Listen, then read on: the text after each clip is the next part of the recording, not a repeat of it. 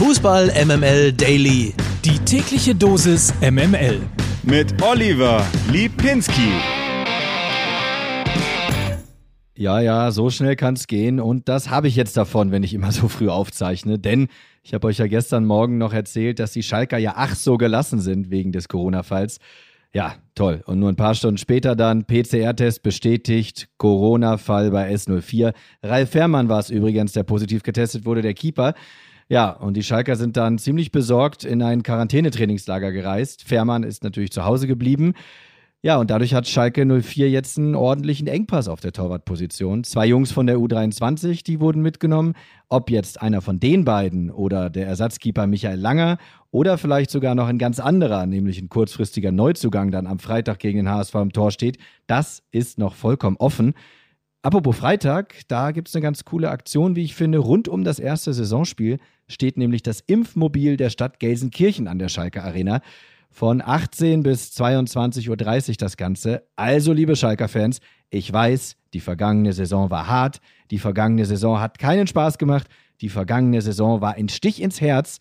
Am Freitag ist es nur einer in den Oberarm. Also, hey, gebt euch einen Ruck. Und dann gibt es noch eine, ja, man kann schon sagen, traurige Nachricht, denn Felix Groß macht Schluss.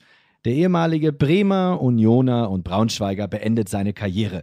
Und das hat der 30-Jährige nicht etwa im Kicker, nicht in der Bild. Nein, er hat es, wie es sich gehört, in seinem Podcast einfach mal Luppen bekannt gegeben.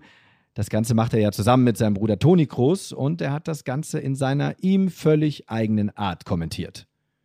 Ja, ich will gar nicht drum herum reden. Ich äh, habe mich entschieden, meine aktive Karriere im Fußball zu beenden.